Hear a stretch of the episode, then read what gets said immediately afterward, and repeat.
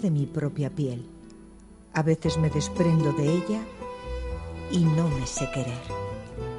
Nómada de todo territorio, cuando no soy capaz de ver en el paso siguiente del camino y se me hace imposible otro destino si se aleja de la boca que me besa. Nómada de posada, también con la nostalgia de algunas cosas, esas que en cada mudanza se quedaban en otras casas. Nómada en mi viaje por su cuerpo, al que me identifico con visado y certificado de penales. No estoy limpia ni de polvo ni de paja, simplemente enamorada. Fue un día gris donde nunca pasa nada, esperando la ventana salir. Fingí saber el porqué de haber venido, de enredarme en tu camino por fin.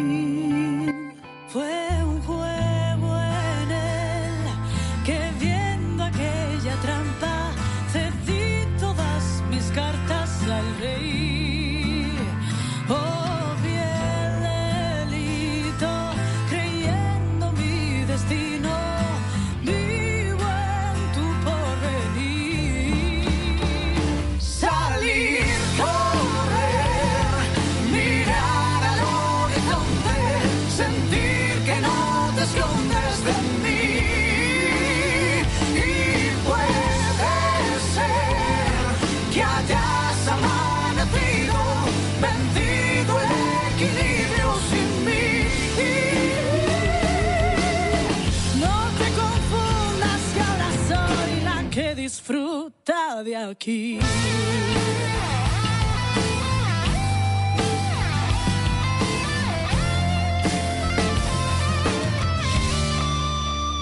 No me arrepiento de haber hecho aquel intento. Probando suerte en cada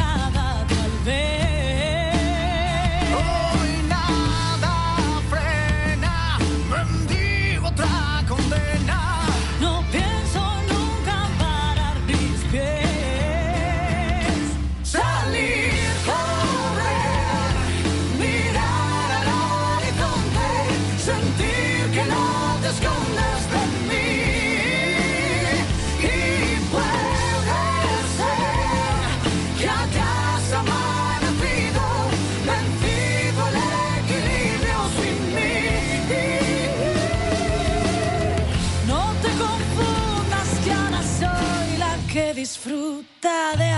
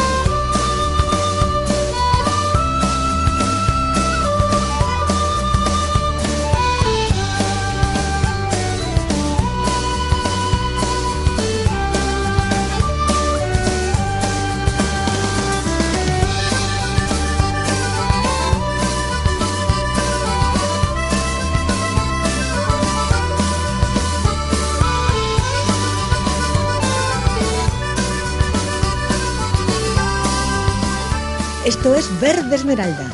Si nos sigues, si nos escuchas desde el 107 de la FM, en Libertad FM. Ana Puyol, Laura Santamaría, Ana Gómez en producción. José Ángel Sánchez desde el Hotel Melía Castilla en realización y Dani Blanco en nuestros estudios centrales. con la compañía de Julián Maza, Juan Ramón Puyol, Ana Gómez, Adolfo Sastre, Charo Madín, Lola Ródenas y ahora con un invitado que empezamos con música. Muy buenas noches a todos chicos y chicas, ¿qué tal la noche? ¿Cómo, cómo empezamos? Bueno, hoy tenemos a alguien que toca un instrumento y vamos a, y vamos a intentar que lo toque en directo. Y, y Adolfo Sastre, que lo suyo son las leyes, bueno, aparte de ser concejal de Cultura de Maruán, que eso es un grado por encima de, del derecho y de haber sido empresario, bueno, y de seguir siendo empresario. Ahora le da por la música, pero sobre todo le da por, por eh, traernos a nuestro programa, a nuestro estudio, a gente que luego se queda, a quien ya de momento decimos gracias. Y yo doblemente gracias porque ayer a la una de la mañana le estaba mandando mensajes. Es lo que tiene, incluso sin conocernos, ¿eh? Adolfo, ¿qué tal? Es una ventaja estos medios técnicos de los que disfrutamos pues buenas noches a todos y es un placer tener con nosotros a Roberto Pacheco Plaza, eh, natural de Madrid. Y eso da lugar a muchas cosas el después en su vida profesional, incluso a algunos de los nombres o de los títulos, como el gato charro, que luego nos irá contando. En una breve conversación que he tenido ahora, porque mm, quería que me contase algo más de su vida, resulta que hay muchos lazos que nos unen. Primero me habla de que empezó en Pinto, digo, hombre, y allí tengo buenos amigos. Parla Pinto bueno. Pero luego continué estudiando en el sector 3 de Getafe, digo, por Dios, si yo empecé eh, a través de cooperativas de vivienda en el año 79 la construcción de aquel barrio, que ahora es una media ciudad importante. Eh, luego hay amigos comunes, como no podía ser menos, como Raúl gran director de orquesta y trompetista que tuvimos la suerte de que nos acompañase la, bueno, la, el último programa.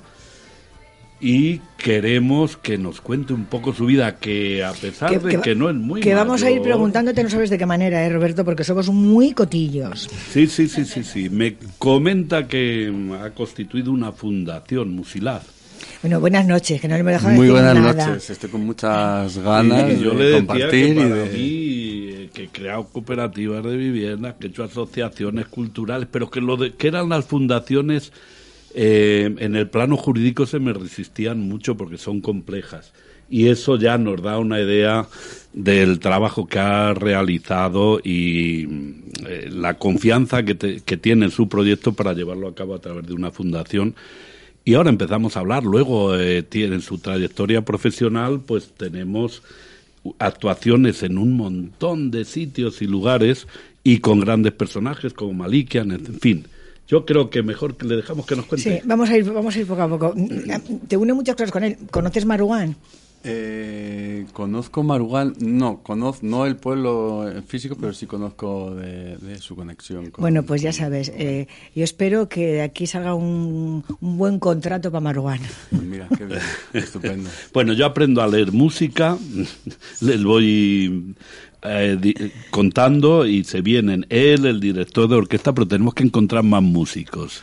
Bueno, eh, en este programa normalmente hay muchos. Hoy no está Rafa Alba con nosotros, pero es uno de nuestros grandes críticos, periodista y, y además músico. Pues, eh, ¿qué, ¿Se nace músico? Se nace músico, bueno... eh, Porque si- yo es que yo si soy arrítmica y a mí me maravilláis los de la música. Sí. Pero es verdad que cuando tengo que empezar el programa por alguna cuestión que no pueda escuchar mi Lorena Mackey, que lleva años acompañándome, Mm. le ha hecho en falta. Entonces me doy cuenta que yo, que siempre me he creído absolutamente negada para escuchar la música, al final la necesitas. Tú fíjate qué pregunta más. eh, con esta mesa, con tanto conocimiento y con tanta experiencia, me dan ganas de hablar de muchas cosas. Simplemente cotillos, ¿eh? Eh, bueno, eh, de momento escuchan y eso es encantador. Para poder escuchar la música esa que- de la que hacen mención, si concebimos que la música es movimiento, si concebimos que, que, el movi- que todo lo que existe en el universo es movimiento, eh, creo que todos podemos generar música, creo que todos somos música. Eh, si además seguimos en esa línea de la vibración y de la onda, de la frecuencia del sonido, y nos conectamos con el amor que todos somos, seguramente que todos podríamos generar nuestra propia música desde ese amor, ¿no? Entonces, si reconocemos que somos amor, ¿por qué no compartir desde ahí lo que somos, ¿no? Entonces, yo soy un apasionado de, de la música, pues llevo 30 años con, con, soplando por, por, ese maravilloso instrumento que es el trombón, pero llevo los últimos 10 años investigando en, en, en, esa parte existencial y en esa parte de cómo relacionar la música con el movimiento, con la onda, con la frecuencia, con, con lo que somos como, como seres, ¿no? Y cómo vincular mis capacidades o después de tantos años mis desarrollos técnicos a lo que es el desarrollo personal y esa parte de ser consciente de que vas avanzando en la música y en el arte, pero también ser consciente que eso me ha servido como paralelismo para evolucionar en muchos planos a nivel personal. Entonces, creo que todos somos música, creo que podríamos generar ahora mismo un concierto. Son años trabajando desde eh, la superación de lo que cada uno es y creo que aquí podríamos perfectamente generar un coro musical con alguna frase, con esas eh, palabras tan bonitas que has leído de Nómada. Podríamos musicalizar ese poema perfectamente. O sea, me atrevo a jugar en un rato y plantear alguna, alguna propuesta. Bueno, qué honor, ¿eh? qué honor. eh, mm, jugar con las palabras y hacer de la música. ¿Y por qué ese instrumento?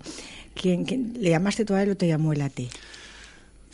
Eh, es, es, muy curioso, es, es muy anecdótico. Eh, le comentaba a Adolfo antes que en, con ocho añitos eh, mi padre me llevó a una asociación musical de gente con pasión por la música y, él tenía la pasión, él había tocado la batería muchos años en Salamanca hasta que volvió a, hasta que se vino a Madrid.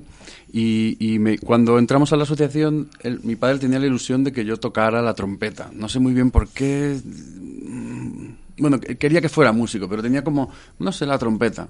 Entonces Fernando un, un, un, un ser con una luz maravillosa y que fue profesor durante muchos años y, y, presidente de la asociación, abrió un armario y dijo, pues mira, aquí trompeta no hay, pero hay un trombón de pistones.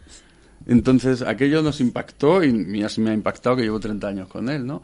Entonces no sé si fui yo o él, pero en cualquier caso yo no tenía conciencia de querer tocar el trombón.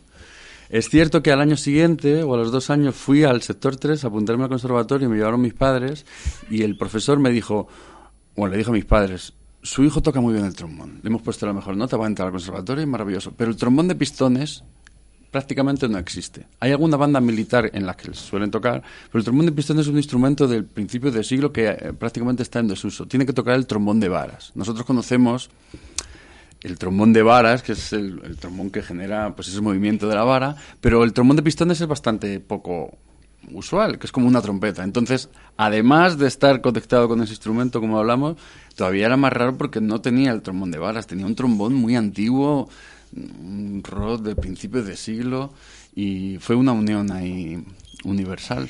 Oye, ¿crees que cuando...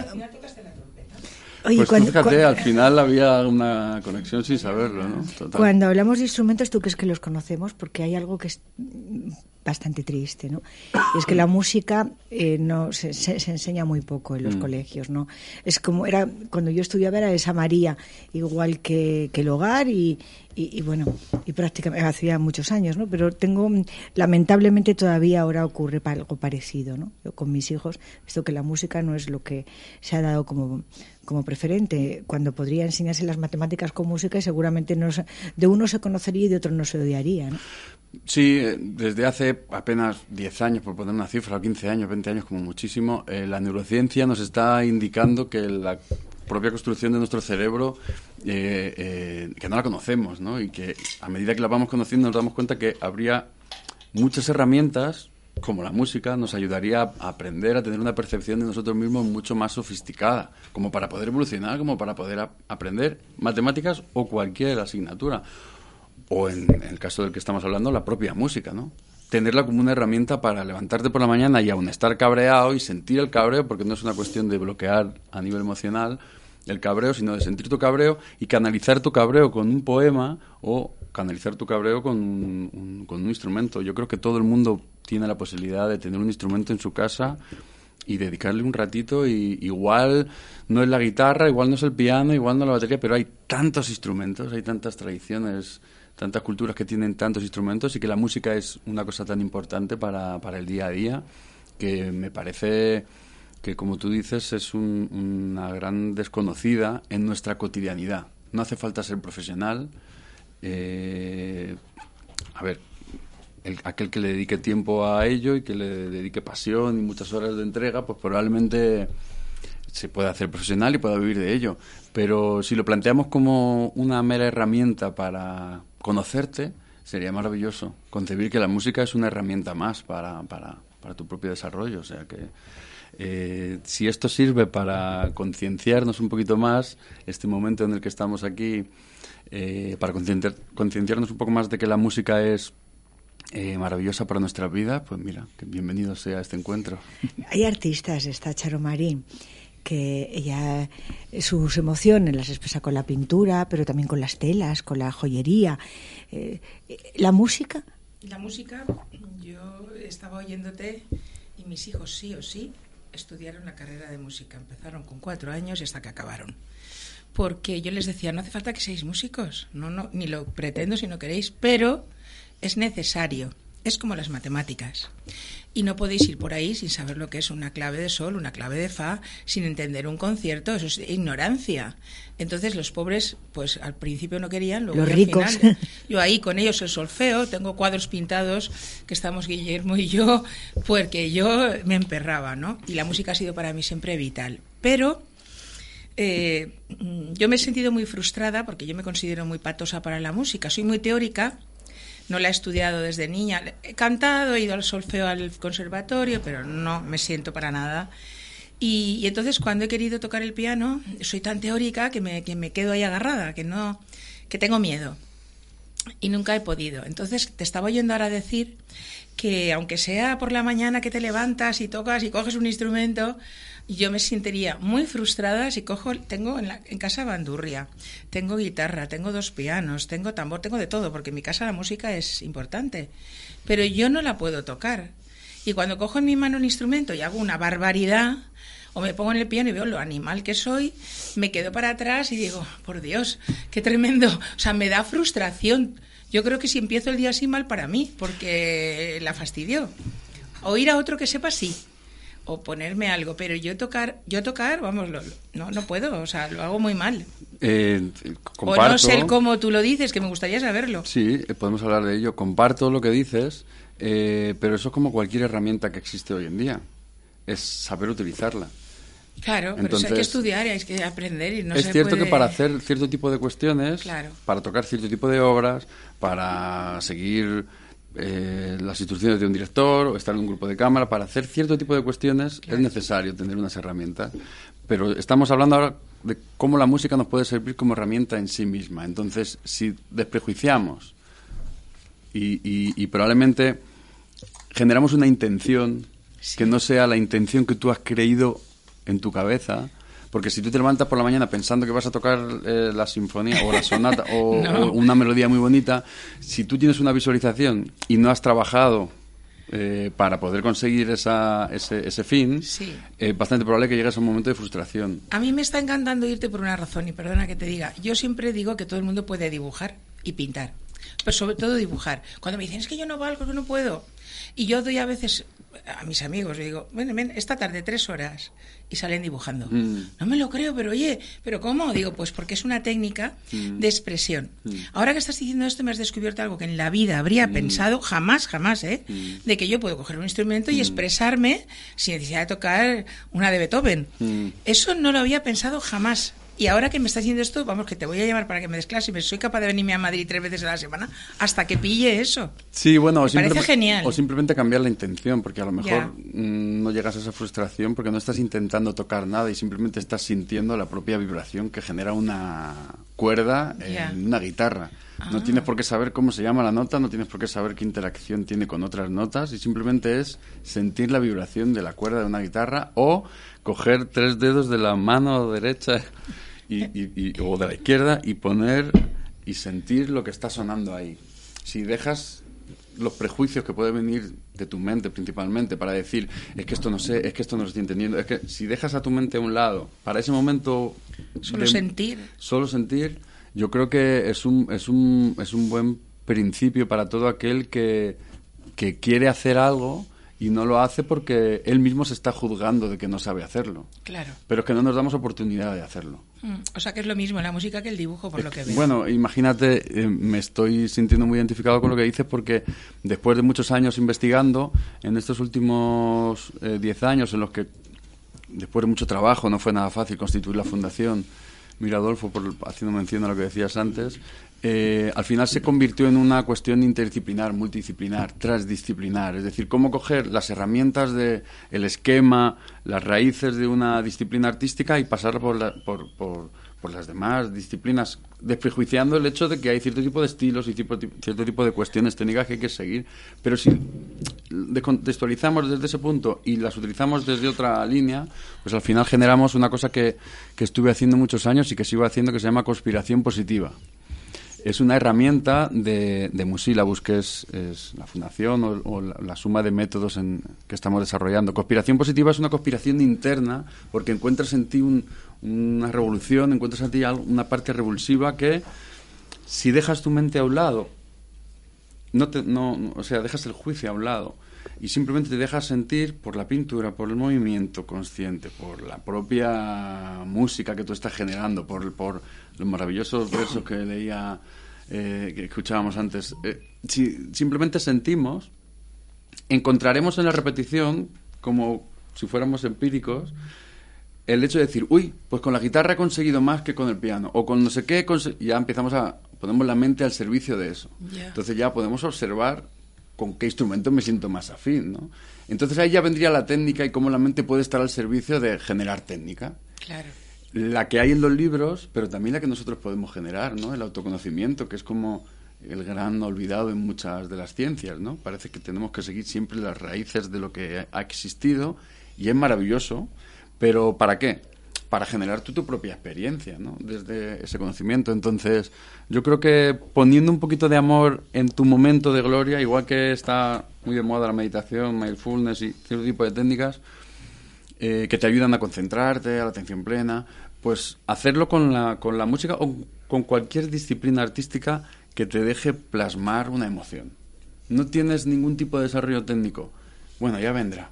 No soy un pro fuera, o sea, no soy lo contrario de la técnica. He estudiado en varios conservatorios, he hecho varias carreras, he hecho varios másteres. Me encanta el Estudiar. conocimiento, pero que ese conocimiento esté al servicio de, de esas emociones.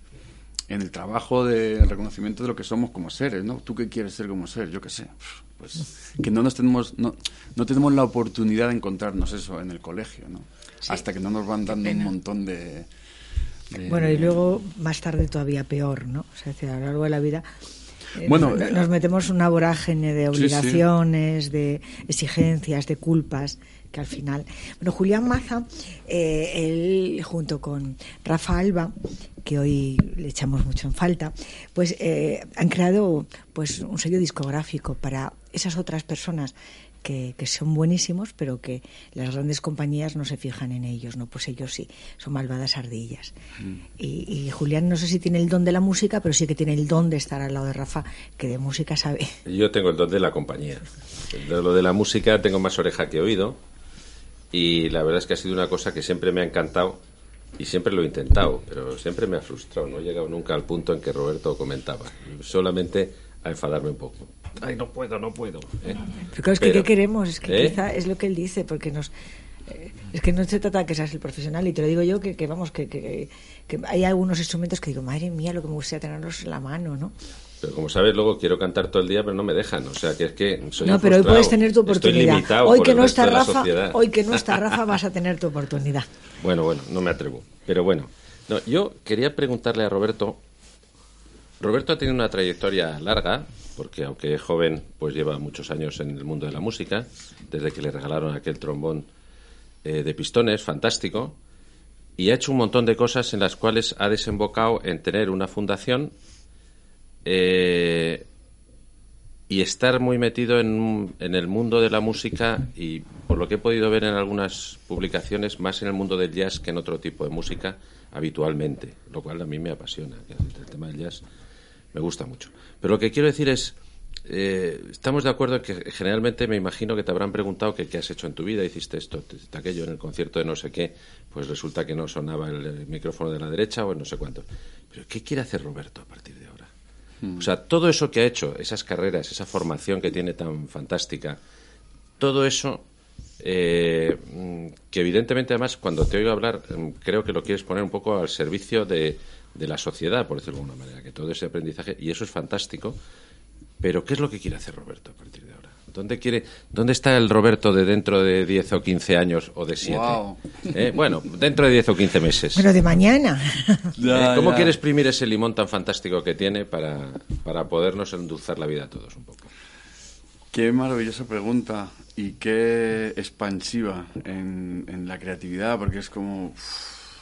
te podría decir qué estoy haciendo incluso más allá, qué herramientas tengo para encontrar las líneas de lo que quiero hacer. Porque muchas veces en el trabajo que cada vez más hago de mi relación con mi subconsciente, me doy cuenta de que soy mucho más subconsciente que consciente. Entonces, hago muchas más cosas que no son las que quiero hacer. Y tú fíjate, no mm, tengo que incluso pensarlo.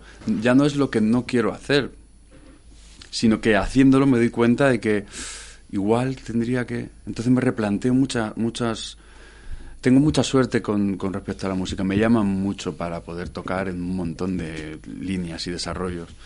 Eh, es cierto que la fundación fue un punto de inflexión muy importante, pero también es cierto que no es mi única línea de desarrollo. Eh, quiero que la fundación se convierta en otra herramienta más para aquellos proyectos que, con los que, que yo no pueda soportar a nivel autónomo, eh, lo pueda soportar una fundación por, por a nivel financiación, a nivel subvenciones o a nivel proyectos grandes, ¿no? En los que estoy metido ahora mismo. ¿Qué quiero hacer? Pues me he dado cuenta en los últimos años que, que parece que estoy trabajando o sea, en contra de la línea del país en el que vivo.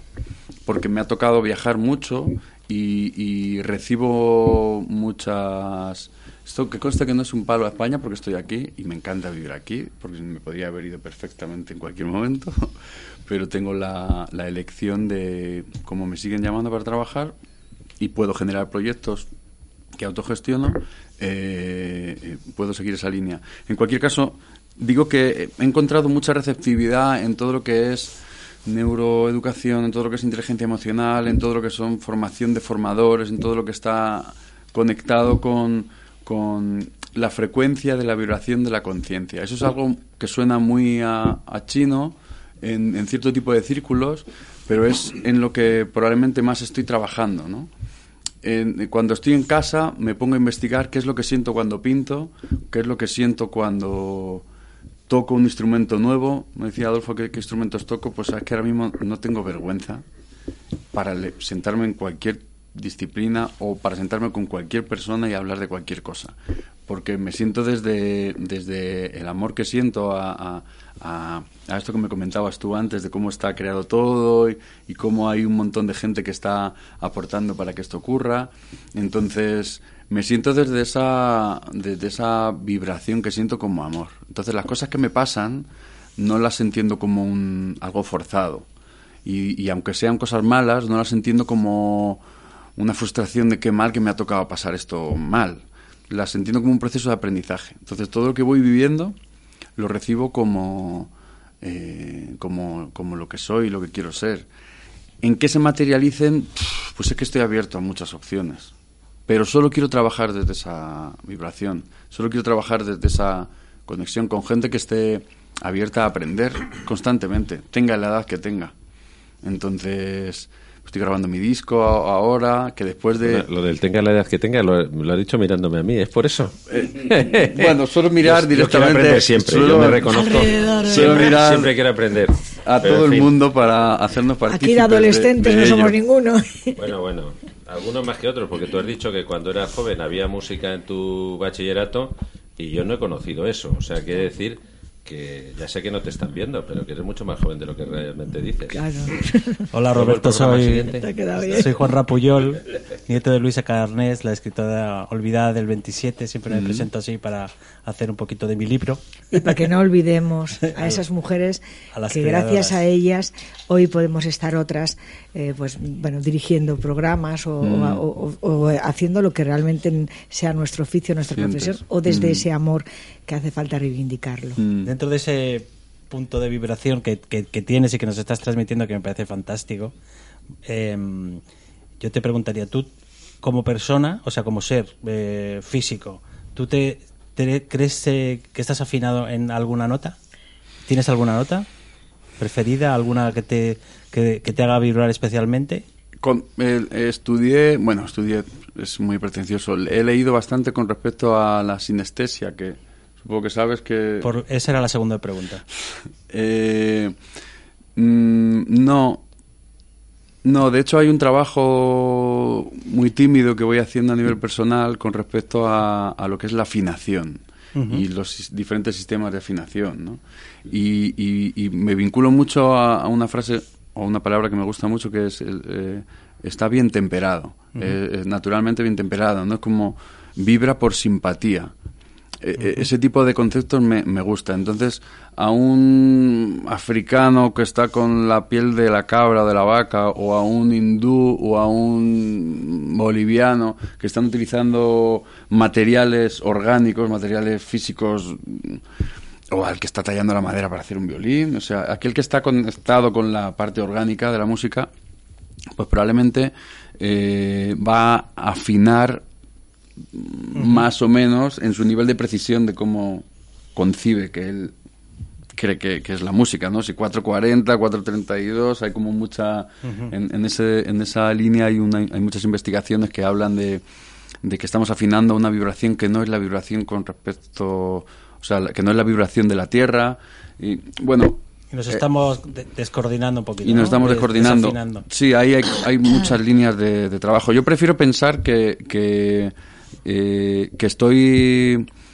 que que la conciencia que habita en mí, o yo como conciencia, puedo estar más o menos afinado en función de un montón de parámetros, ¿no? Más allá de yo estar afinado. Yo sé que si... Juegas en una orquesta, ¿no? Mundial. Eh, humana, digamos. incluso en los entrelazamientos de mi propio ser. Es decir, Sí. yo he dejado de hacer cosas. Antes, cuando entré por aquí, en- escuché una palabra tipo vicios. No sé muy bien cuál era el contexto. Lo pero, vicio aquí todo. eh, pues pues me, me, me, me- me afino, me afino mucho a eso, ¿no? Es decir, mm, he trabajado en una línea en la que he dejado de hacer cosas que ya no hago. Oye, y la segunda cosa que yo te quería decir. eh, bueno, me- ¿tú me puedes da- dar un mi? Afinarnos a todos en un mi o en un do, en algo. Danos un mi. Ahora sí, tal Nos cual. podemos inventar un mi perfectamente. Dale, dale. Bien. Um, Dime, dime- y ahora dime una cosa. Ahora tú fíjate, no puedo dejar que mi mente me esté castigando y diga, ¿habré dado un mi? ¿Habré dado un mi? Y tengo un paratito aquí maravilloso que me puede decir Si ha estado el mío o no. "Mm", o no. Entonces esto me va a dejar bastante... A mí también me suena bien. Entonces mira, voy a dejar a mi mente en paz y voy a dejar ir y me Dime da lo mismo cosa. si era un mi real o no. Pero Dime- para nosotros es un mi real. Un experimento de sinestesia así contigo, que Sí. estás en esa onda. Eh, ¿Qué color tiene un do? Si es que lo tiene. Eh, wow, que... Eh, rojo. Lo estaba pensando. Do es Digo, un rojo. rojo. Si me ayudáis, igual Re. nos conectamos de la telequinesia y hacemos otro experimento. Do. No, es que yo lo he habían dicho que esto era fácil, ¿verdad?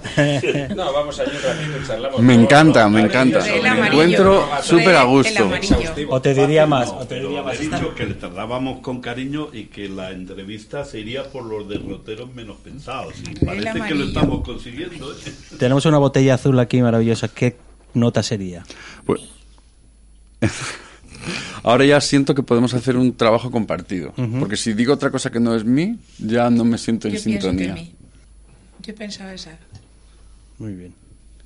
Te pediría, te pediría más, pero a lo mejor nos complicamos mucho. Una última, venga. Un sol. Hombre, me lo da el propio sol.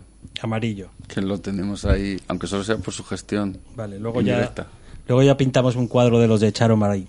Bueno, pero te faltaría el verde esmeralda. O el verde esmeralda, claro. Pero creo que el, el verde esmeralda, tú fíjate, no le vamos a poner una nota. Luego, en un momento dado, saco el trombón y improviso desde el verde esmeralda. Que eso creo que me puede apetecer como, no lo habíamos hecho. como, no. ejer- como ejercicio. Sí, sí. Como ejercicio, no, como creación, como conexión. Claro, eh, perfecto. No, Pero si nos ponemos condicionantes, ya voy a estar, en lugar de improvisando al servicio del no, verde no. esmeralda, ya va a ser al servicio de que esto se va a volver a escuchar. no, no, no, y como he compuesto mucho para sintonía, digo, ah, entonces ya es como tengo que hacer algo que sea para... No hay rivalidad. Eh, él es él, Lorena McKay es Lorena todas Pueden, pueden estar todos. Eh, Lo- eh, Lola, para que- hay tiempo para todos, ¿eh? Eh, Sin prisa. Me da la sensación de que eres una persona muy espiritual, muy sensible. Hablando además de eh, la vibración del espacio, las ondas gravitacionales, todo eso me encanta a mí, la física, Mm. la divulgativa. Mm. Y te veo muy en esa onda. ¿Eres así? ¿O lo pareces? Bueno, va un poco al hilo de lo que de lo que estaba comentando. Eh, siento que voy trabajando qué soy. Y el trabajo es igual a- podría encontrar otra palabra. Eh, voy tomando la percepción que soy desde ese amor porque me quiero identificar desde ahí, pero he tenido que trabajar para dejar de ser lo que era. Es decir, si yo nací en un contexto muy católico, eh, tampoco muy practicante, pero sí muy católico por la comunión, iba a un colegio monjas que tenían un- unos fines muy concretos y que ayudaban a un montón de, de personas. Eh, ahora no, no, no estoy afinado tanto en esa, en, en esa vibración. He encontrado la espiritualidad en, en otra línea Ah, de lo desarrollo. No, no, yo no hablaba de esa espiritualidad. No, me, me refiero, por eso, por, por, por, estoy improvisando, entonces está saliendo algo que tampoco sé muy bien qué es, no lo tengo tan claro. Me gustaría decirte de primeras sí. Eh, recuerdo hace tres o cuatro años que hice un curso de conciencia activa con, un, con el Lama Sanan, que ha estado por aquí, o está por aquí haciendo una toma de conciencia de, de- este país. Él habla, hay maravillosos vídeos que lo explican mucho mejor que yo. Hice un curso de conciencia activa y de cómo trabajar directamente eso, la conexión o cómo trabajar la espiritualidad. Y me di cuenta que no tenía tanta línea de, espiritual como, como yo pensaba, o que los años católicos mozos no me habían dado esa espiritualidad. Esa relación con qué soy, qué es el Dios, qué es el universo, estaba ahí, siempre me ha, me ha, me ha intrigado. Entonces, sí, sí me apetece mm, contestar que, que sí, que soy espiritual, pero porque me veo meditando, me veo haciendo yoga, me veo Bueno, pues cuidando, cuidando, observando, observando más que cuidar mi alimentación, observando cuando me cuesta más subir las escaleras y decir, claro, es que, ¿sabes? sensible? Y sensible, me pasa un poco lo mismo. Soy bastante más consciente de que estado muy conectado con la sen- sensibilidad desde bien pequeñito. eh, pero también entiendo que muchas de las creencias que he ido adquiriendo en mi entorno han ocultado esa, sensibili- esa sensibilidad, por principalmente lo que, que tú decías, ¿no? Que, que, mm, es que no tenemos herramientas en el colegio que nos ayuden a, No, las, lo las vamos aprendiendo, ¿no? Y muchas veces aprendemos cosas que van en otra línea. Entonces, sí, sí a las dos, eh, pero en el trabajo, o sea, en, en- en la observación de que estoy trabajando para ello. Porque... Y ahora te quería decir otra cosa, es una cosa muy personal. Yo por la mañana cuando me levanto tengo dos cuencos chinos. Y lo único que hago, porque yo no sé nada de música, bueno, me gusta mucho la música clásica y me gusta, pero mm, no tengo ni idea. Y cojo el, mazo este, y doy a los dos, que tienen dos sonidos muy diferentes, clean, clean, y me quedo hasta que acaba con el eso que casi no se oye Mm. y me siento muy bien, Mm. me siento como conectada también a algo que no sé qué. Mm. Yo soy proactivo para ese tipo de rutinas que has adquirido tú de tu propia intención. Sí. Entonces, no hay nada como reconocer que hay algo que te viene bien o que con lo que te sientes afín. Yo he investigado mucho en, esa relación con el subconsciente que, hablábamos antes, que es donde más información hay de nosotros mismos, ¿no? Y de qué manera me puedo comunicar con él cuando voy a acostarme y cuando me levanto, ¿no? Que es qué, qué tipo de ejercitación o qué tipo de propuesta puedes hacer, por muy loca que sea. Eh, yo soy muy proactivo de eso. No tengo el extremismo de la psicomagia de Alejandro Jodorowsky o alguno de estos que, que hablan de esa línea. No soy tan extremista en ese sentido. Pero no, mm, como decía antes, eh, soy muy mm, desinhibido, soy muy, muy, tengo mucho morro para sentarme y hacer cualquier cosa para probarlo, ¿no? Seguro que si no me va a hacer, que no me va a hacer nada mal. Si no le estoy haciendo mal a nadie, a mí no me va a hacer nada. Bueno, y como última cosa ya, eh, tengo 86 años y Ole. quisiera saber si, porque llevo como un año así pensando, me falta algo en la vida y algo es la música. Yo quiero to- o tocar el violín o tocar... ¿Tú crees que yo con 86 años puedo empezar a hacer algo? Uniendo la conversación de antes, yo creo que con 86 años, no, en cualquier edad uno puede estar igual desinhibido y, y- y echar, quitarse la vergüenza y los juicios y ponerse a jugar. Creo que eso es una de las cosas esenciales que los niños tienen Es bien claras. fácil. Para mí, que sería lo más fácil? Bueno, i- más de- igual seguir con la línea que ya tienes de los cuencos es, es- es maravilloso. Es decir, hay muchos instrumentos que pueden hacer vibrar por simpatía. Por simpatía eso. me gusta, la vibración. pues hoy en día, mira, el otro día tuve la suerte de, de- de que viniera Luis, un gran amigo, a, a hacer un viaje de cuencos tibetanos, de, Bueno. baño sonoro, Bueno. y es maravilloso eso. Entonces, Bueno. igual ya has empezado y no te das cuenta. ¿Cómo puedes seguir sumando? Bueno, pues con aquellas cosas que tú creas que pueden vibrar. Lo que nos puede bloquear y lo que nos puede llegar a esa frustración es, no, yo quiero tocar el violín. Bueno, a ver cuánto me cuesta un violín, a ver si alguien, alguien de mi familia, de mi entorno, que me puede dejar un violín. Y si veo que no lo he cogido en un mes, no pasa nada. No te vayas a castigar porque es que no has cogido el violín en un mes, entonces no tienes que tocar el violín. Que ahí es donde nuestra mente nos puede jugar una mala pasada, ¿no? ¿Tú crees que hay cosas de vibración que yo puedo comprar, por ejemplo? Sí. Y poder hacer. Sí, me- sin hacer, bueno, hagámoslo. Ritual Sound es eh, una tienda que eh, han abierto hace bien poquito. R- ritual de Ritual, Ritual Sound, Sound, de en- sí. Y, y, y ¿En ahí- Madrid? sí, en Madrid. Ah, está como por la Mañana M30, voy. como por Es que me voy a Alicante. Avenida América. No me acuerdo ahora la ¿En la dirección. Avenida América está? Mm, Bueno, Sí, que se puede zona, sí. encontrar. Sí, es muy buscamos. fácil. Ritual Sound está en Facebook, Instagram, tiene todos la- los canales. Y eh, Chema está ahí encantado de, de- Además es un apasionado de, de todo esto de la vibración y tienes desde... Me da un poco vergüenza. ¿eh? No, le invitas a Chema que venga para el siguiente programa. Totalmente. Venís los tres. sí. Él, él estaría... eh, bueno, hace poco hice un concierto allí porque estaba muy conectado con, con el disco ese que estoy haciendo ahora eh, y, y fue bastante duro para mí estar en una tienda de música y solo tocar mi trombón y, y- y un aparato y un loop que suelo llevar como para, para grabar. Pero es que estaba llena de instrumentos que podía tocar y que vibraban solo por como yo estaba tocando. Entonces era maravilloso se- sentir, bueno, era maravilloso decirle a Chema, "Di- dime qué día vengo, que quiero hacer un concierto solo con lo que hay aquí. Y tiene todo, con los eh, eh, panderos chamánicos, tiene un montón de flautas, un montón de ¿Tú instrumentos. crees que la vida es está vibrando siempre el mundo? Sí, ya, eh, ya que decías lo de la física, ya no lo decimos nosotros, eh, somos todo vibración, todo lo que existe en el universo, ¿no? Entonces, otra cosa, aquellos que tienen más o menos capacidad sinestésica para ponerle notas, asociarlo a colores, o que supongo también se puede trabajar, ¿no? Como hablábamos de, "Ah, has dicho lo mismo. Pues es que las mentes cuando se unen, sí que conocemos que los impulsos eléctricos que emanan llegan a la información a 6 metros. Entonces podemos estar conectándonos. Bueno, de hecho estamos conectados, ¿no? Es el, el sentido del programa que decías, es que, que hay mucho amor y hay mucha voluntad, entonces hay esa conexión. El equipo de, de Verde Esmeralda, todos los que colaborábamos y trabajamos, ya no utilizamos WhatsApp, todo es por telepatía ya. A cualquier hora de la mañana y por la noche. O sea, Sobre todo de madrugada. Oye, ¿qué Y cuidas todos más? nos levantamos con Sí. good vibrations. Oye, ¿y qué cuidas más? ¿Los labios o los dedos para tocar tu instrumento?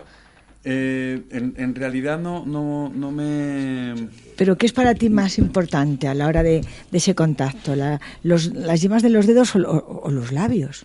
Bueno, a ver... el- el- La- la boca. La boca es, es, es, es un punto muy importante, pero no me castigo porque me puede pasar cualquier cosa en cualquier parte del cuerpo que puede estropear la, la historia y probablemente tendría que aferrarme a esas nuevas investigaciones en las que me conectan con que todo es perfecto y necesario y tengo que asumir que todo lo que me pasa es un proceso de, de evolución. Lo que viene conviene. ¿no? Tengo una amiga que dice siempre eso. No siempre estoy de acuerdo con ella, pero Claro, bueno, claro, es que hay veces en, en- en los procesos te cuesta mucho entenderlo, ¿no? Totalmente, sobre todo por la actitud que tú tienes, ¿no? La vida no es eh, la vida no es solo lo que nos pasa, sino cómo elegimos el- un rol para esas cosas que, no, que te pasan, quieras o no.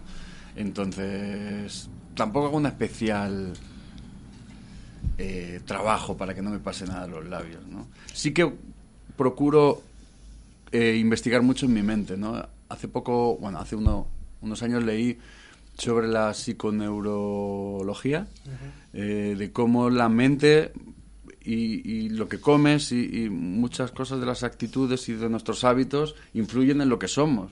Entonces sí que eh, trabajo mucho no castigarme, no, no ju- enjuiciarme, no insultarme, que tenemos muchas cotidianidades, ¿no? Oigo a, a mi peque de seis años, a Leo, que dice, ¡ay, qué tonto soy! Y, y- o, o de alguna manera le ayudas para que no genere esa rutina que vete tú a saber de dónde le habrá salido, o terminará creyéndose que es tonto.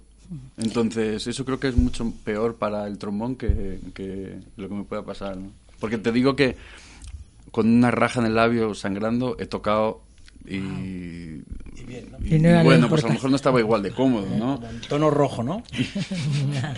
Eh, eh, has- habéis hablado del violín. Yo tengo, Dijimos que no, sí. yo tengo una nieta que tiene mañana hace cinco años y le encanta el violín. Y en el colegio, por fortuna, donde está estudiando, pues bueno, donde está, donde está estudiando, donde va, donde va, pues le- le- la música es una parte importante, eh, tanto la música como el juego, ¿no? Y ella está encantada con el violín. ¿Hay una edad determinada o simplemente nada, que siga jugando? Porque ahora ya está contenta porque ya va a pasar al violín de verdad. Lo va a romper, claro. He aprendido claro. muchas cosas en estos últimos dos o tres años de esto. Y probablemente lo que más directamente he aprendido es mi relación con, con mi hijo, ¿no? Imagínate, después de crear una fundación que pretende elevar, o sea, un montón de cosas que van en la proactividad de formar a formadores en esta línea, pero también de observar los propios procesos de cómo funciona un conservatorio y cómo de qué manera puedo yo generar nuevas asignaturas. Estoy en, la escuela creativa, en, la- el Centro Superior de Escuela Creativa, y hemos lanzado este año una asignatura de inteligencia emocional en la música. Estamos incorporando, o hace 10 años que yo empezaba con toda esta locura, quería estudiar esto en las universidades y no, y no había, no encontré. Con el paso del tiempo vino y al final hemos podido estudiar en esa línea. Pero hay una edad, pues Mira, eh, el año pasado estuve haciendo un experimento, pero también a nivel profesional trabajando, eh, en Guadalajara con, con- No era un experimento, era una- unas clases de estimulación temprana, pero era un experimento también para mí, ¿no? A ver de qué manera los, los avances que hay en estimulación temprana con niños de seis meses, eh, de eran tres grupos de seis meses a un año y medio, de un año y medio a tres y de tres a cuatro y medio, creo, o a cinco. Entonces, siempre hemos sabido que hasta los seis años el cerebro se va eh, conformando, ¿no? Pero los últimos años nos han dicho que el cerebro y la plasticidad sigue ampliándose y sigue seguimos aprendiendo con 80, 90 años sigue el cerebro eh, con capacidad Modificándose de- también, ¿no? Sí. Entonces, mm, es la actitud y la conciencia que tengas de, de ti para ver de qué manera tú puedes eh, a- ayudar y fomentar a, a- a que tu hijo tenga desarrollos artísticos. Si te metes en la frustración de lo que tú no fuiste y se la Claro, pones a que tu eso, hijo, que eso a veces pasa. ¿eh? eso es lo que suele pasar. Claro, Entonces, porque, eh, yo reconozco que me pasó, yo a mi hija la llevé prontísimo a todo lo que, la música, bailar, no sé, porque era lo que yo no había hecho nunca, claro, y lo que no voy a hacer, porque, bueno, me llaman otras cosas, ¿no? Pero es cierto, ¿no? Pues, pues yo creo que hay una edad, a lo mejor en el conservatorio nos dice que los ocho años para tocar un instrumento, que hay dos años antes de, de- música en familia o de, de- música en movimiento. Pero ahora, últimas investigaciones nos dicen, nos hablan de la estimulación temprana, es decir, Pero si le pones eh, ondas delta por la noche... Incluso antes de nacer, incluso antes de nacer. Claro, claro, yo lo he hecho con... con- Sí, pues yo- con- con mi, hija Leo, lo ha hecho, mi hija lo ha hecho con Luna, sí. Yo creo que todo es depende de la intención que tú le, le estés dando, ¿no? Eh, siempre, siempre va a ser bueno que, que a una mamá se conecte con la música y le ponga la propia vibración de sus manos en eso es maravilloso, ¿no? Seguro que perdón, seguro que va a tener mucha conexión en los primeros años de su vida con su, con su madre con esa música, ¿no? Eh, Roberto, hola, soy, soy Ana, buenas noches. Eh, me voy a lo urbano o a lo suburbano, me voy a lo suburbano. Eh, yo cuando era joven, hace muchos años, eh, por ejemplo en el metro, eh, se tocaba mucho el violín, trompeta, eh, y a mí me parecía eso pues una exposición de música donde vibrabas. Ahora me pasa todo lo contrario. Eh, me parece que es mi impresión y por eso quiero que me lo me parece que es una forma porque además se utilizan eh, otros utensilios externos enlatados y tal eh, y, y ya no me gusta tanto Em, qué hay detrás de toda esa filosofía suburbana de música suburbana Wow. Eh, ahora mismo hay una plataforma o varias que se han juntado para que haya una regulación de eso precisamente. Eh, tú imagínate, si no hubiera una regulación de cualquier cosa, eh, seguramente que el mundo iría bastante peor de lo que va. Que no digo que vaya mal, pero en muchos aspectos probablemente sí. Eh, con respecto a la música en la calle, en Madrid ha habido tímidos avances en la regulación en estos últimos años. No sé, no soy experto en la materia, pero sí que sé que ahora no se está haciendo caso a las diferentes plataformas para que haya algún tipo de regulación. Entonces, que nos encontremos en la calle cosas que no queremos, pues probablemente puede coincidir que haya alguien que esté haciendo algo que no va en la línea con la que tú te identificas, ¿no? Por bien por lo que esté tocando, el instrumento que esté tocando, el estilo que esté tocando, o, o vete tú a saber.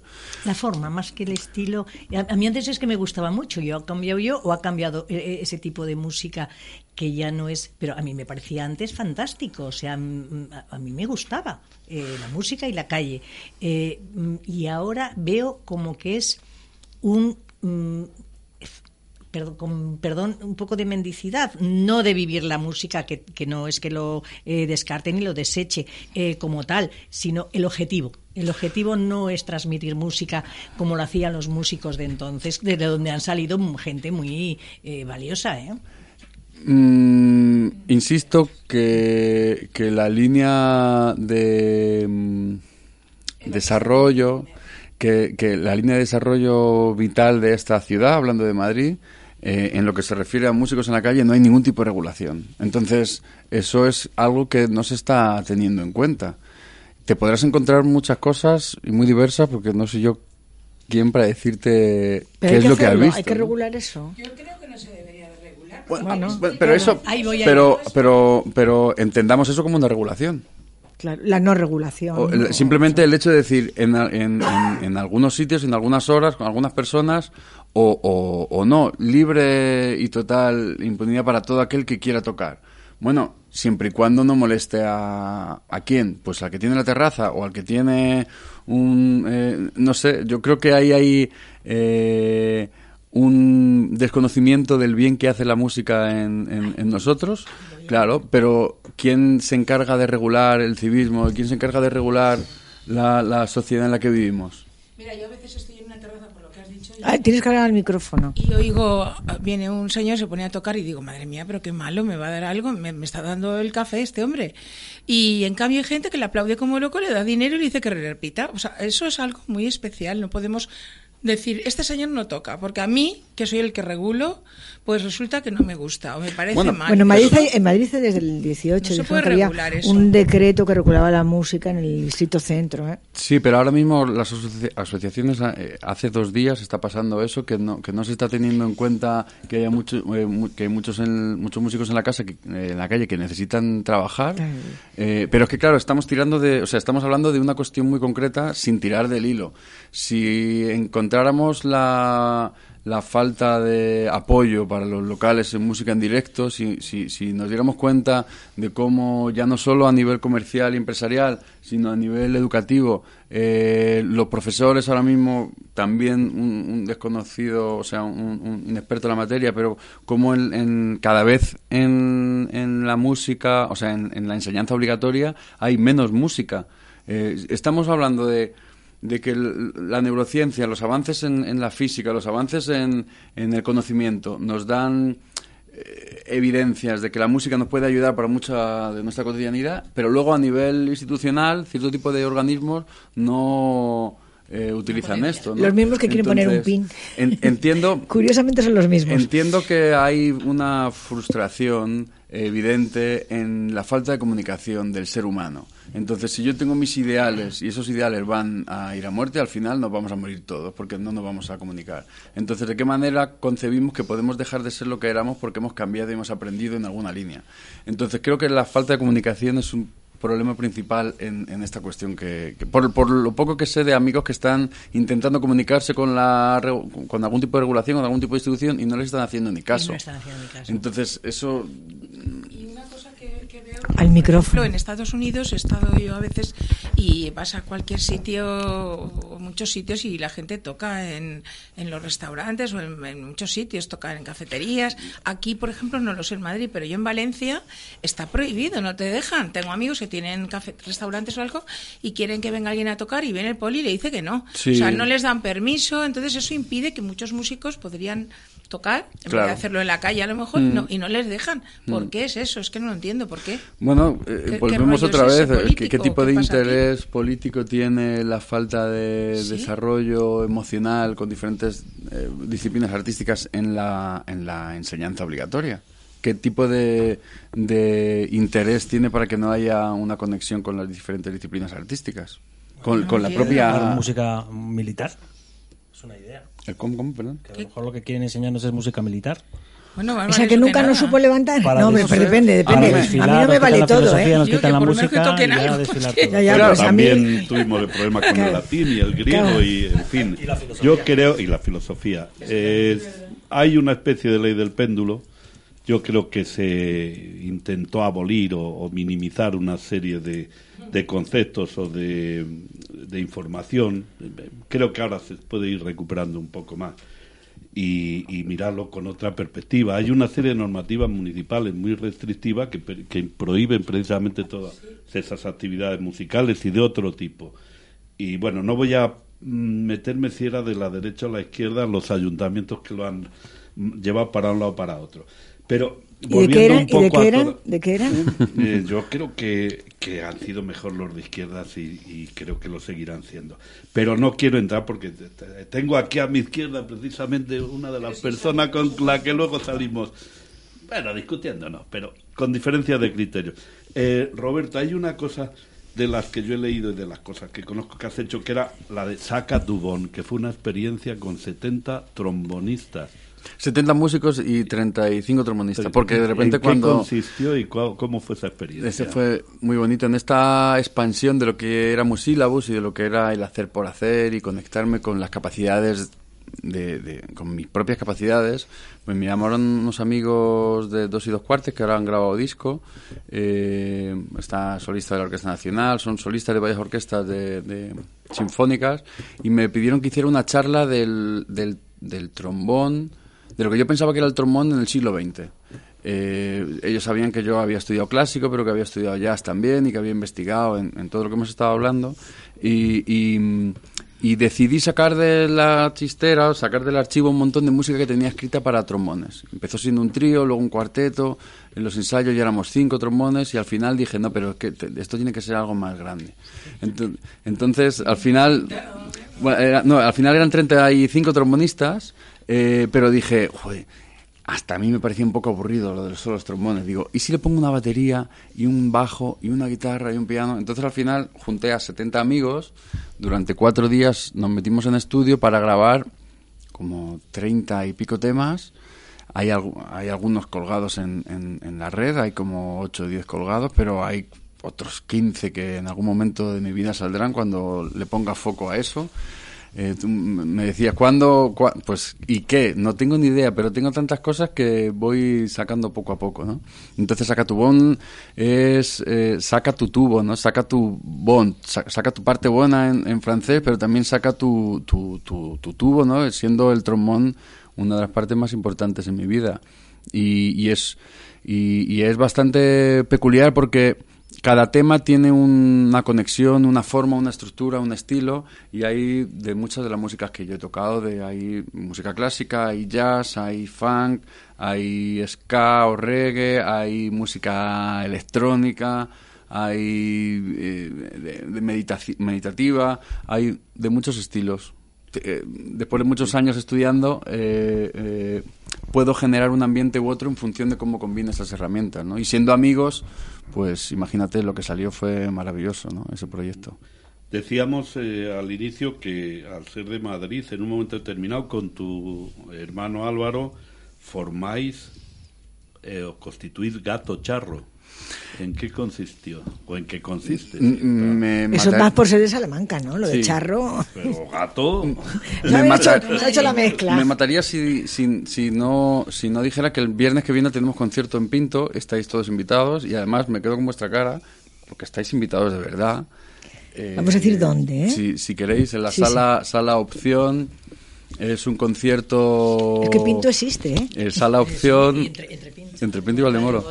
Eh, sala Opción, creo que se abrirán puertas a las 9 o a las 10. Y bueno, hay entradas, se pueden encontrar fácilmente. De la noche, sí. Esto es un concierto muy canalla porque. eh, de- ¿en qué ¿Cómo nace eh, Gato Charro? Eh, bueno, mi hermano Álvaro me llama y me dice, Álvaro, mi profesor de música quiere grabarme un disco. Resulta que el profesor de música, eh, también abogado, estaba creando una compañía discográfica en ese momento y le pidió que, creara un grupo para grabar los temas de mi hermano entonces en, en lo que había sido el que había sido profesor de música. Entonces, después de muchos debates internos de familia, eh, eh, llegamos a la conclusión de que nuestra parte salmantina era muy importante en, en la definición del grupo y de ahí viene la parte charra, ¿no? la parte del folclore charro, pero la parte madrileña también porque somos de aquí y aunque nos sintamos más queridos allí en cierto tipo de circunstancias, pues vivimos aquí tenemos mucha conexión. Y como sabéis, probablemente mejor que yo, hubo una etapa en la historia de, de Madrid, no me acuerdo en qué guerra, esto lo dejo así, aunque sí sé, pero no por, no- por no darle mucho bombo, eh, como a los madrileños que trepaban la muralla para sortear le llamaban gatos. Entonces, un poco resumidas cuentas, es, el nombre viene de ahí, ¿no? De gato charro, salmantino y madrileño, de Madrid a Salamanca y de Salamanca a Madrid. ¿Y qué tipo de música vais a hacer? Pues, pues mira, eh, eh, eh, es muy fácil definirla como em, con muchos con muchos estilos. Eh, ¿Por qué digo esto? Porque escuchábamos a Rafael Farina cuando íbamos de Madrid a Salamanca, entonces qué ilusión me hace hay, hablar de Rafael hay Farina. un deje de allí, pero claro, no es para nada. Si me escucharon los puristas, no es para nada. Pero claro, nosotros escuchamos Es y que eso está en nuestra música. ¿eh? Claro, pues, y además Pues he vivido pasa- muchos años en Valladolid y he estado mucho tiempo en Salamanca. Mm, Pues, pues eh, eh, la parte rumbera y canalla de, de lo que es eh, el juego de folclore flamenco y cómo eso fusionó con el pop y cómo genera, incluso si me apuras, momentos de rock. Al final, mi hermano eh, eh, compone las letras, pone la música y luego yo suelo venir con un montón de vestidos y un montón de ropajes y le ponemos una línea u otra y al final termina siendo una ranchera porque nos gusta la ranchera o terminamos en el último disco grabando un paso doble porque nos da la gana principalmente o hay un tema fanquero más bailable o un tema más latino porque yo he tocado mucho música latina entonces al final es una mezcolanza de un montón de, de músicas que nos gustan ¿no? Pero en cualquier caso para pasárnoslo bien y para hacerlo pasar para- ¿En Salamanca has tratado con los músicos de allí, por ejemplo con Ángel Carril?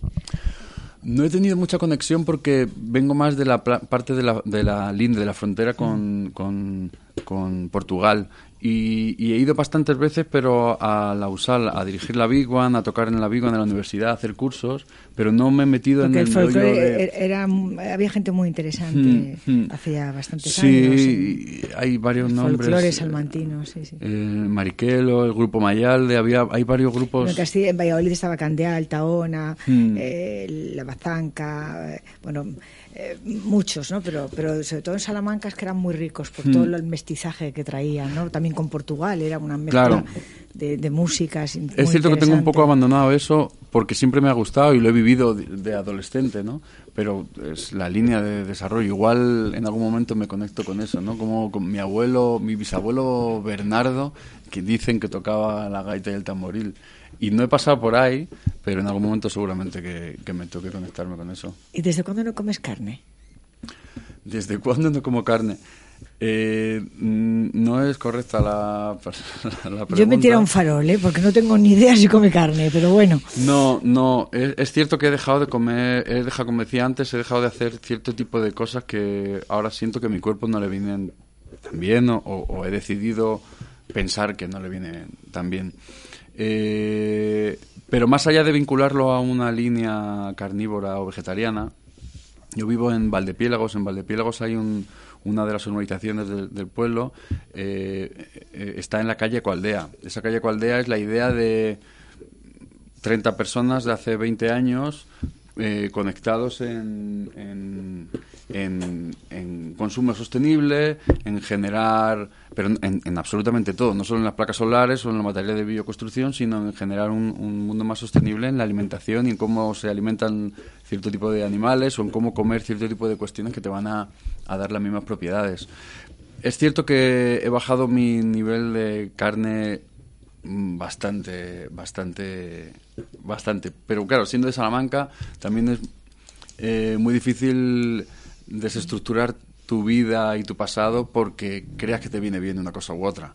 Entonces voy en mi camino hacia la elevación, haciendo mención a la parte espiritual en la que todos vamos a acabar, es decir, es nuestro principal miedo a la muerte, pero es lo único que tenemos clarísimo que nos va a pasar a todos.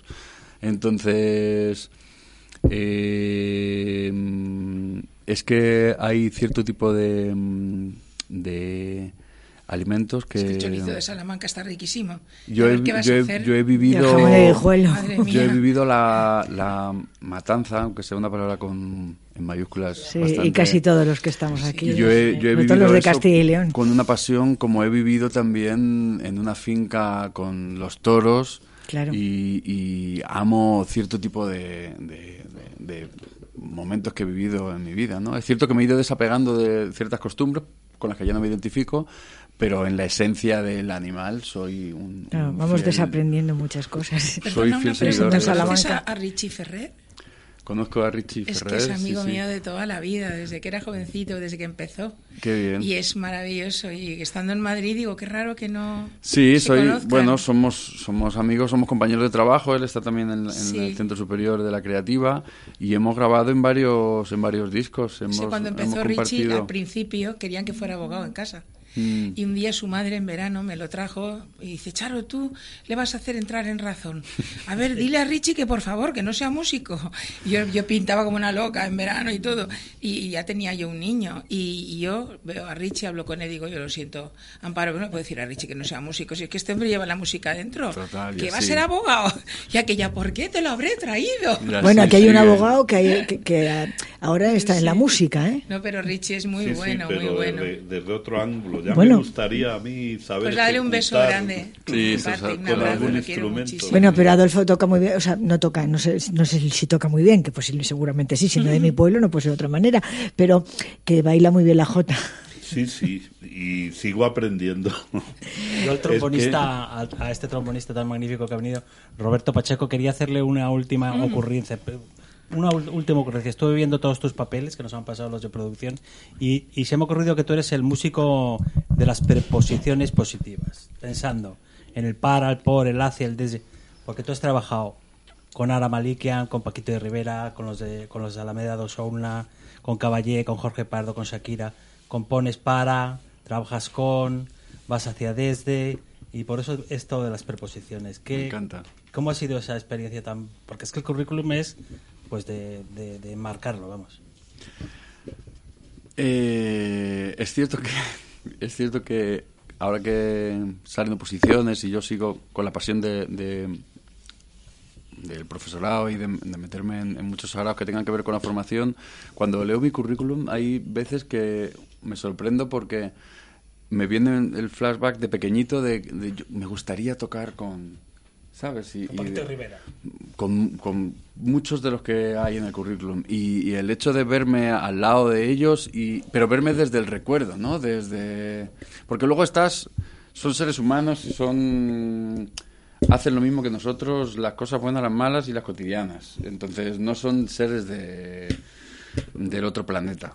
Eh, entonces cuando estás con ellos los vivo muy cotidianamente. Entonces tampoco soy muy de hacer fotos y tampoco soy muy de entonces no me hago fotos Bueno, pues aquí Pero luego veo tenemos que hacer en cinco minutos, Sí, bueno, ya os aviso. sí. ¿eh? Ve- Veo, veo el currículum y digo, wow, me encanta haber, haber pasado por ahí y estar pasando por ahí porque sigo, sigo en, en esa expansión.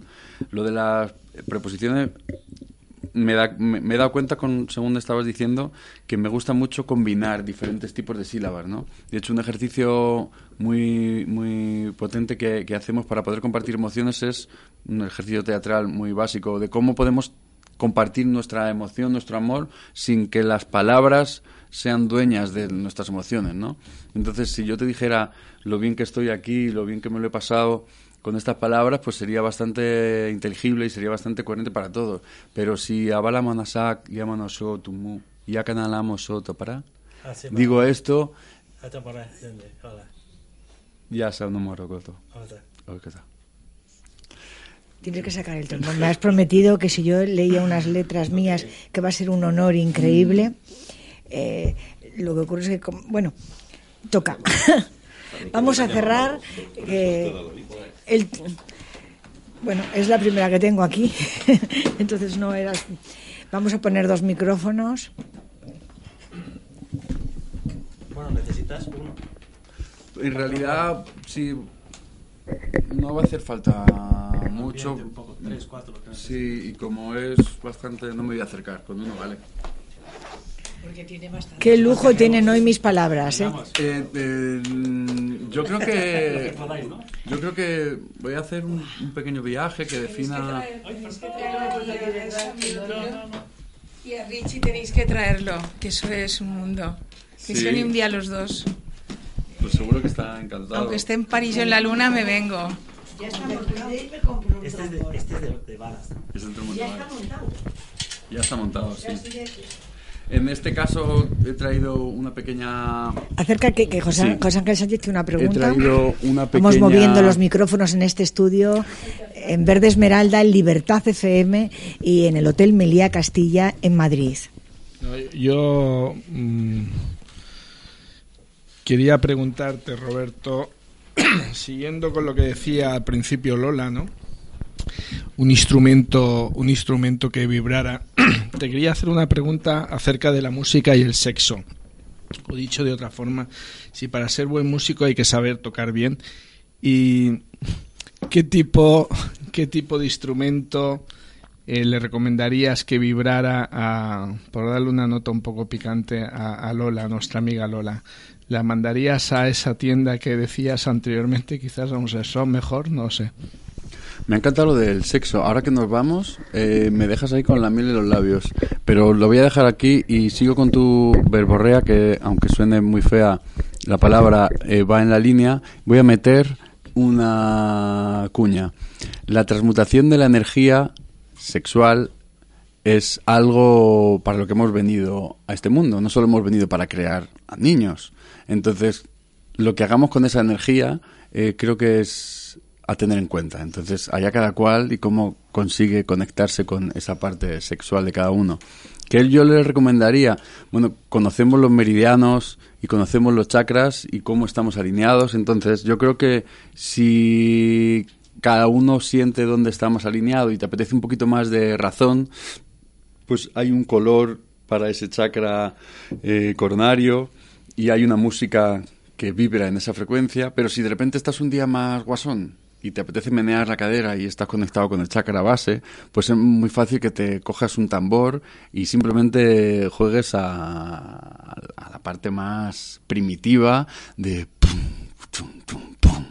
Eso te va a llevar directamente a conectarte con lo que tú sientes. Si a lo mejor estás Claro, im- imagínate, hay un vídeo maravilloso. vuelvo, de la noche, ten cuidado. vuelvo. palabras- No, por eso digo que nos estamos calentando ahora, que nos vamos, pero fuera de antena. Ya veremos lo que pasa aquí. Eh, en cualquier caso, eh, mm, muchas gracias. Voy a intentar conectarme con la vibración del amor que he sentido y el respeto que he sentido aquí. Voy a hacer un pequeño viaje con el trombón desde esa, desde esa vibración. Y creo que vamos a acabar, probablemente porque soy y estamos ya tan picantones, con alguna sorpresa. Entonces.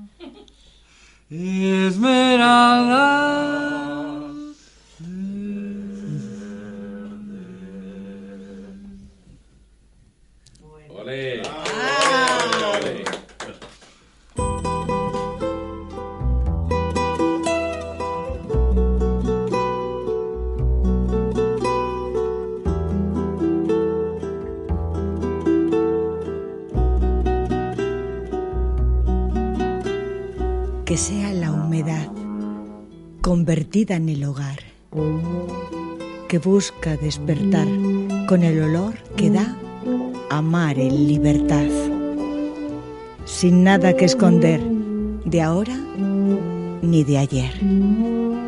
Que sean los instantes en el que muere el antes y siento resucitas a todas esas vidas, incluso en la que eras aquel emperador de noches, de derroche, robados y algo amargos.